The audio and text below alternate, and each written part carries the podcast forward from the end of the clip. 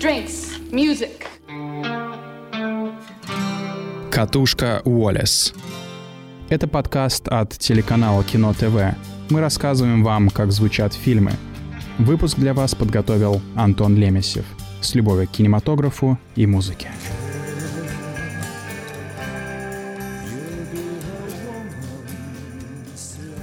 Всем привет, это новый выпуск «Катушки Волес», и это первый выпуск нашей программы, который будет посвящен анимации.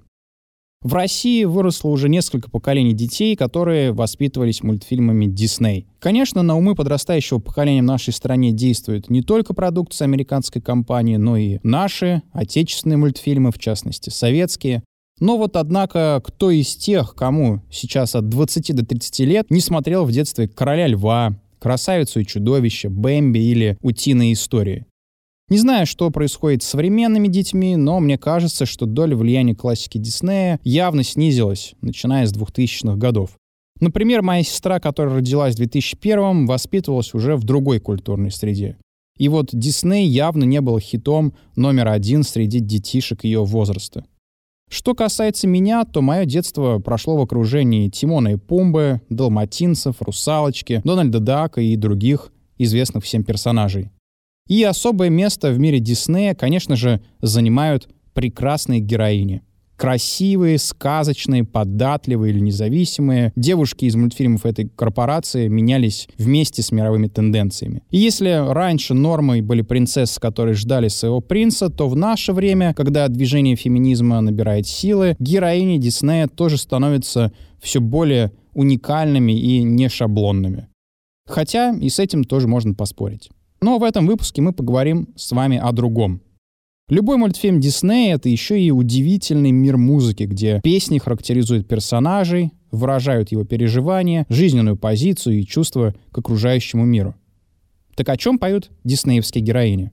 Они поют о любви, о непонимании в семье, о своей миссии, о доме, о своих родителях и о многом-многом другом. Мы пройдем через меняющиеся десятилетия и череду культовых персонажей, чтобы с помощью музыки понять и проанализировать их психологические и социальные портреты. Говорят, что Уолт Дисней не любил детей. Неплохо для основателя самой крупной в мире компании для детей, да? Но также Дисней был и сексистом. Он шутил, что всем женщинам мира предпочитает Микки Мауса. Его коллеги подливали масло в огонь нетолерантности. Дисней не верил женщинам и котам, рассказывал придумавший сверчка из Пиноккио аниматор Уорд Кимбл. Еще Дисней, как говорят, искренне верил в то, что его жена Лилиан, кстати, его секретарша, могла отпугнуть удачу. Поэтому в какой-то момент он просто перестал приглашать ее с собой на церемонии вручения Оскара. Со своими дочками он тоже не был чутким отцом. Так он и вовсе запрещал им смотреть мультики Дисней. Внимание! Ему казалось, что девочки будут недостаточно громко смеяться. Ну, тут просто без комментариев. Как, ваш мир уже перевернулся? Но это далеко не все. Хотя стоит добавить и другое мнение. Например, его дочь, автор биографии Диснея, Дайана Мэри Дисней, называла отца примерным семенином. По ее словам, он посвящал семье все свободное от работы время, часто гулял с дочками. И именно во время этих прогулок ему пришла в голову идея создать Диснейленд. Так что правда, как всегда, где-то посередине. Вообще Дисней был больше одержим смертью, чем любовью к детям или женщинам. В конце концов, и свою фобию он обернул в коммерческую выгоду. Те, кто смотрел много старых мультиков в студии, наверняка получили множество психических травм от смертей матери Бэмби или, например, пса из «Леди и бродяги». Так вот, несмотря на все негодование консервативных родителей, ведь как так их детям объяснять, что человек — это конечное существо, так вот, невзирая на все недовольство трагически умирающими антропоморфными персонажами, это приносило Диснею кучу денег и помогало ему держаться на плаву во времена экономических штормов. Также история полна нелицеприятных слухов об отношении Диснея к женщинам. Говорят, он запрещал принимать на работу женщин-аниматоров, потому что боялся, что те могут забеременеть и уволиться, и пустить всю работу под откос. Ставьте лайк, если вас когда-то тоже не принимали на работу по этой причине. Еще Дисней думал, что женщины скверно рисуют, и у них нет чувства юмора. И не зря мультфильмы Дисней критиковали, и в особенности сейчас продолжают критиковать за стереотипное изображение женщин. Да, если вы не думали об этом, то знайте. Работы студии не раз вызывали негодование в связи с тем, что провозглашают женщин слабыми, беззащитными и уповающими на сильную мужскую руку. Отдельного внимания заслуживают образовательные короткометражки Диснея. В них вообще говорилось, что главная задача женщины — это убирать, стирать, хорошо выглядеть и, само собой, рожать детей. И это вам совсем не Советский Союз, где женщины первыми в мире получили право на аборт. Ярый антикоммунист Дисней и подумать не мог о таких вольностях. Да и консервативное американское общество тогда не видело в этом какой-то большой проблемы. Впрочем, критики Диснея тоже доходят до крайности, очерняя его. К примеру, есть те, кто утверждают, что мультипликатор не звел человека до животных, потому что наделил мышат, щенков и утят человеческими чертами. Начитавшись всего этого, невольно задаешься вопросом, а как вообще с нормальной головой смотреть Диснея в 20-е годы 21 века? Но мы попробуем держать эту информацию в голове и трезво проанализировать наших любимых принцесс на основе их песен. «Белоснежка» — это первая принцесса Диснея. Полнометражный мультфильм о ней вышел аж в 1937 году и положил начало этому жанру. «Белоснежка и семь гномов» — это классическая сказочная история, которая имеет в своей основе одноименную сказку братьев Гримм, которую они записали в XIX веке. В оригинале все не так мило и по-доброму. Например, злая мачеха заказывает убийство Белоснежки, и охотник вместо своей жертвы приносит внутренности оленя, который затем поехавшая женщина жарит и съедает. А в конце, в наказании за свои деяния, мачеха вообще должна была плясать в раскаленных железных башмаках до тех пор, пока не умрет. В мультфильме Белоснежка поет «Хочу я, чтобы милый принц явился сейчас. Я верю, он меня найдет, наступит мой час».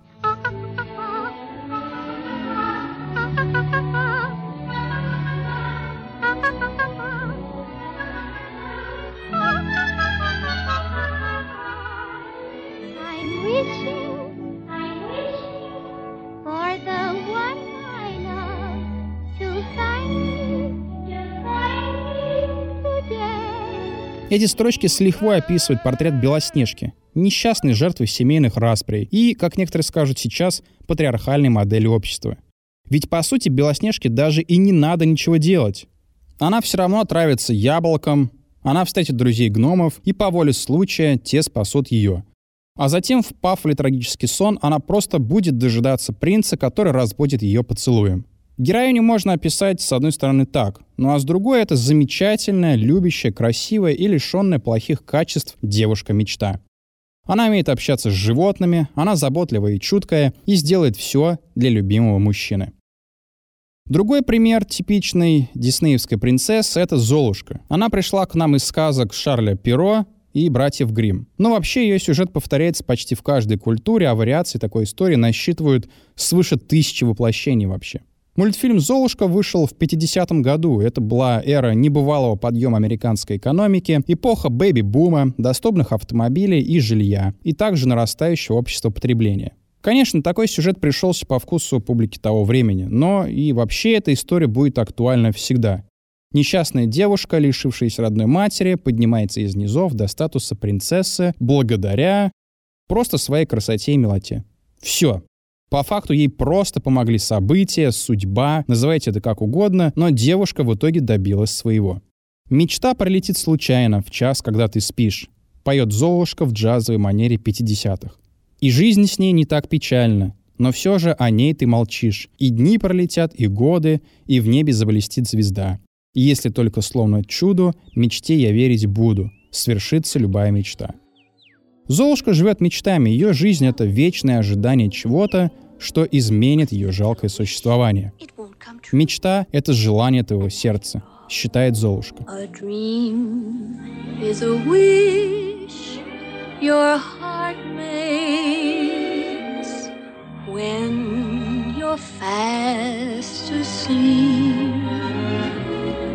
In dreams you will lose your heartache.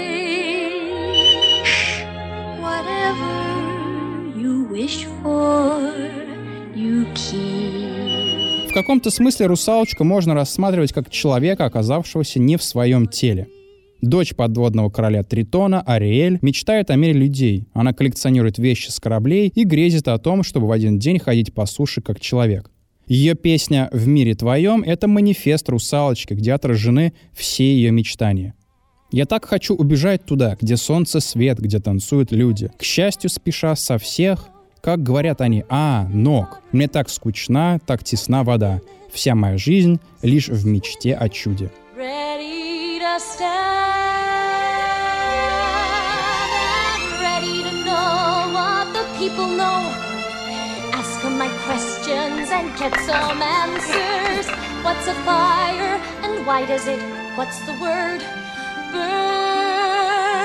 When's it my turn?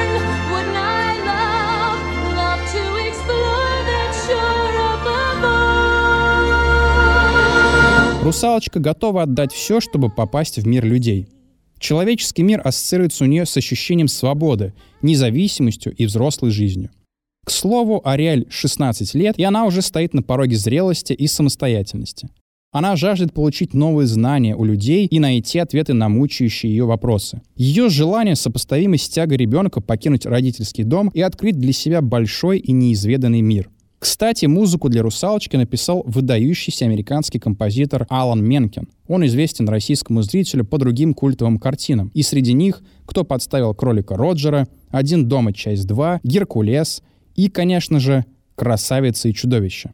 Об этом мультфильме мы как раз сейчас с вами и поговорим. Историю эту придумала французская писательница Жанна Марели Пренс де Бамон в XVIII веке. Она рассказывает о знакомстве девушки с проклятым принцем, который из-за злых чар превратился в чудовище. Музыка для мультфильма была удостоена премии «Оскар», а песня оттуда, что называется, «Ушли в народ». Главная героиня красавицы и чудовища — это молодая девушка Белль. Она известна в городе благодаря своим чудным выходкам, и также она проявляет свой характер отказом от выгодного брака с местным красавчиком Gastoном. В этом мультфильме, пожалуй, впервые показывается героиня, которая мечтает не о простой судьбе домохозяйки, а о необычайных приключениях и нестандартной истории любви. На минуточку, картина вышла в 91 году. И это совсем не 50-е. Bonjour! Bonjour! Bonjour! Bonjour! There goes the baker with his tray like always. The same old bread and rolls to sell. Every morning just the same since the morning that we came to this poor provincial town. Good morning, Belle. Каждый день тот же, что вчера, говорит Белль. Какая странная и неземная, чужда ей наша канитель. С книжкой в руках все витает в облаках. До чего она смешная, это Белль, описывают ее жители города. Если так подумать, то Белль остается необычной ровно до того момента, когда встречает принца-чудовища и начинает постепенно в него влюбляться. Главной преградой для нее становится страшный облик будущего мужа. Можем ли мы в современном обществе, которое учит нас равноценному отношению к людям с особенностями, сказать, что Белль занимается лукизмом или одной из форм дискриминации? Думаю, что героиня на самом деле просто проходит путь принятия хорошего человека таким, какой он есть. А в конце она еще и получает приз в виде красивого мужа и несметного богатства. Все в шоколаде.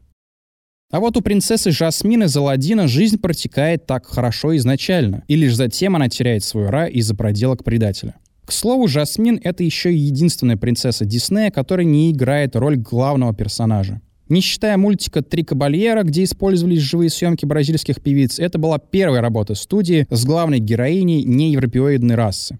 Жасмин — дочь султана. Ей 15 лет. В этот момент жизни ей надоедает постоянное пребывание во дворце. Она переодевается в нищенку и гуляет по родному городу, наконец, познавая его реальную жизнь. Она также мечтает найти свою настоящую любовь, а не выйти замуж по расчету, согласно королевскому закону. В этом она немножко похожа на прошлых героинь. Ну а Алладин, уличный мальчишка, становится неплохим вариантом для нее.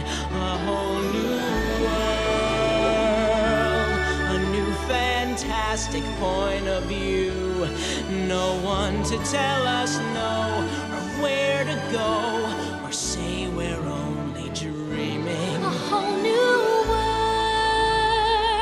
Я завидная невеста для любого принца, говорит о себе Жасмин. Она знает себе цену, но не готова отдаваться первому встречному богатому дворянину. Во время полета с Саладином над Аграбой она поет. Волшебный мир. Я верю, сбудутся мечты. Что нас ждет впереди? На ковре-самолете мы в волшебном полете. Жасмин — это все-таки типичный диснеевский персонаж девушки, которая мечтает о новых открытиях. В этом она сопоставима с Ариэль, которая также была дочерью короля. В 90-е Дисней снимает целый ряд мультфильмов с неевропейскими принцессами. Следующим становится Покахонтас. Он основан на реальной истории любви английского колонизатора и дочери индийского вождя. Правда, в реальности Покахонтас вышла за возлюбленного замуж и уехала в Англию, где умерла в совсем юном возрасте. Ей было 22 года. В мультфильме же роман Покахонтаса Джона Смита завершается расставанием, и это первый любовный не хэппи-энд от Диснея. Песня из Покахонтас «Colors of the Wind» стала крупнейшим на то время хитом в исполнении принцессы. Ее написали уже известный нам Алан Менкен и бродвейский автор Стивен Шварц. В мультфильме песню спела Джуди Кун, но наибольшую популярность получила версия песни из титр, спетая Ванессой Уильямс. Песня получила премии Грэмми, Оскар и Золотой глобус в категории «Лучший саундтрек». Can you paint with all the colors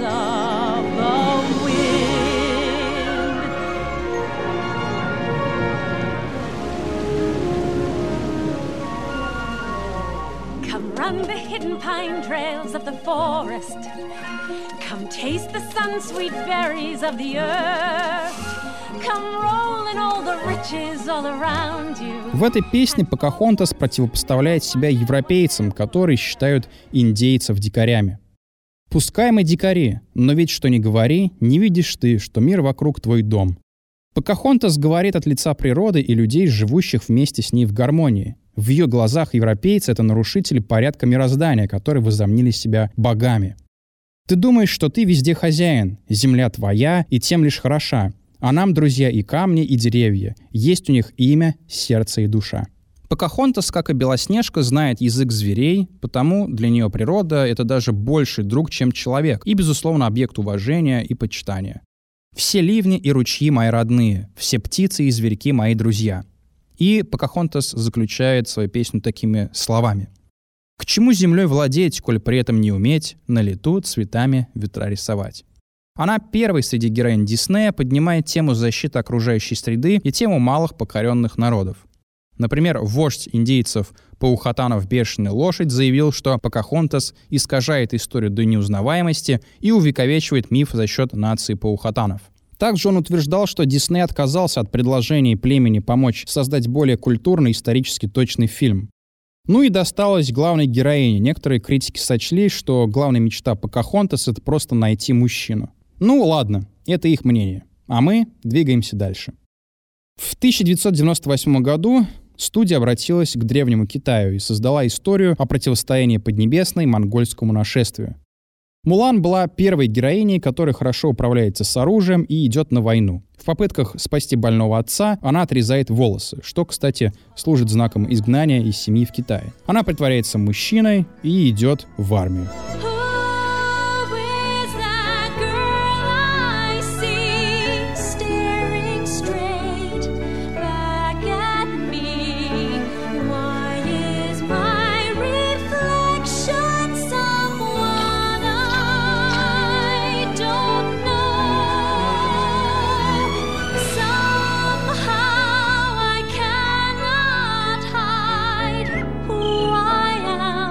У меня есть свой трудный путь. Мне уже не быть дочерью примерной, знаю я, мне невесту и не стать, сокрушается Мулан.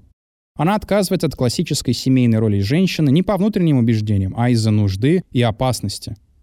«Кто эта девушка? Кто же ты? Дай ответ. Мне пришлось стать такой, но никто не знает, что у меня внутри», — говорит о себе Мулан. И лишь в конце истории она узнает, что она и боец, и способная искренне любить девушка. Ну а что насчет героинь с настоящими суперспособностями?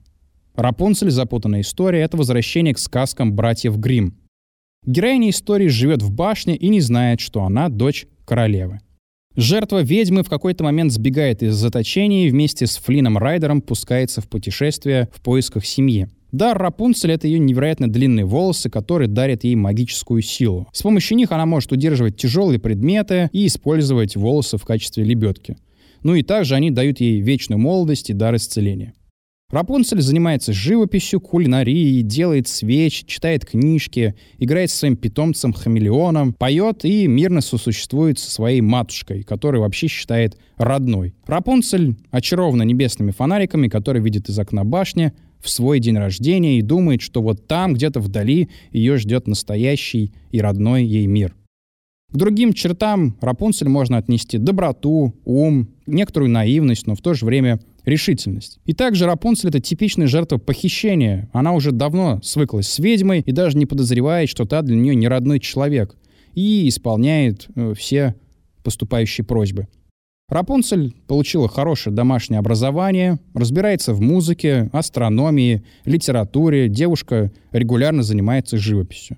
Она лишена общения с мужчинами, но в то же время сразу знает истинную натуру Райдера и не поддается на всякие там мужские уловочки.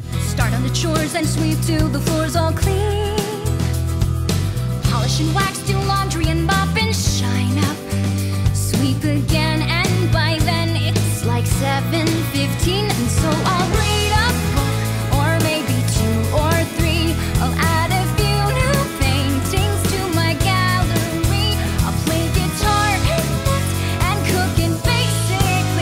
Песни из начала мультфильма — это такой вариант мультипликационный ранний Тейлор Свифт.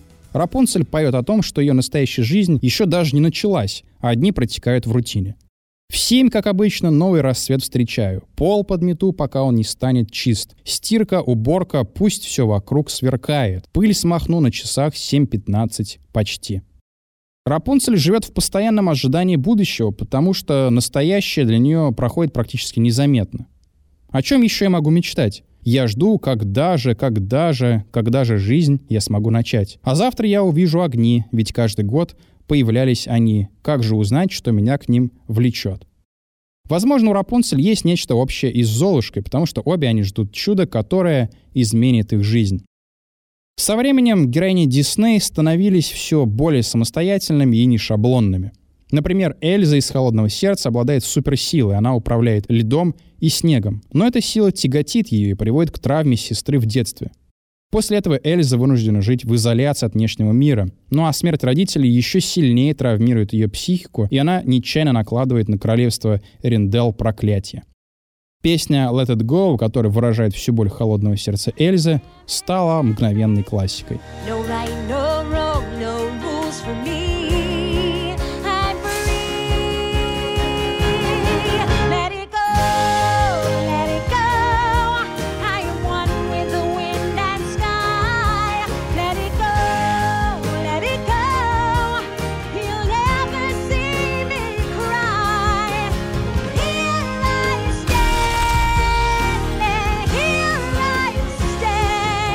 открывай, храни секрет.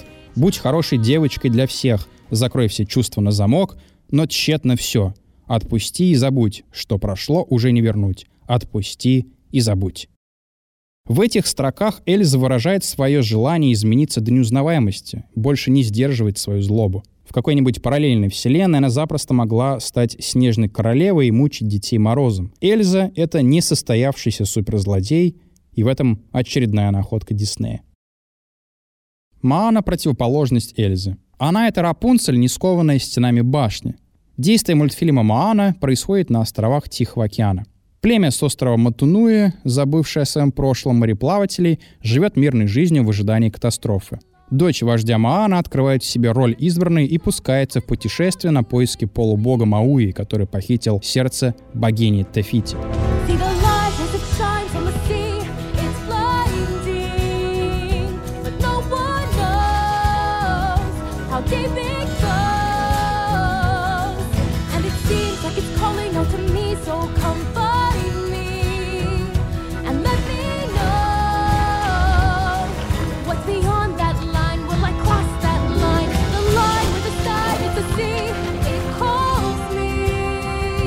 Мана — это тип, стремящийся вдаль героини, и это роднит ее с Рапунцель. Снова слышу этот шепот прибоя. «Кто я? Где мое сердце?» Знает лишь одна вода. В мир больших ветров и бездонных вод я хочу уплыть. Главным мотиватором ее действий становится ее избранность богами. В конечном счете Мана вернется домой и спасет всех, и мужчин, и женщин. В мультике героиня показана куда более решительной и смелой, чем ее отец и остальные мужчины племени, что делает Маану ярким представителем мультипликационных героинь-феминисток. Мужчина не нужен ей для достижения жизненных целей, кроме того, нет в истории и традиционного принца, вокруг которого бы строился сюжет. Мы видели отголоски этого еще в «Рапунцель» и «Холодном сердце», но в «Маане» этот мотив чувствуется еще более явственно. Ну что ж, вот мы и разобрали всех основных героинь Диснея в этом небольшом выпуске, и как мы увидели, образ послушной и ведомой мужчинами девушки за 70 лет серьезно изменился, и в будущем мы с вами увидим еще более нестандартных и необычных героинь этой студии. С вами был подкаст «Катушка Уоллес». Слушайте нас на Apple Podcasts, на Яндекс Музыке, на сайте Кино ТВ и на других площадках. Спасибо за внимание и до новых встреч. Drinks, music.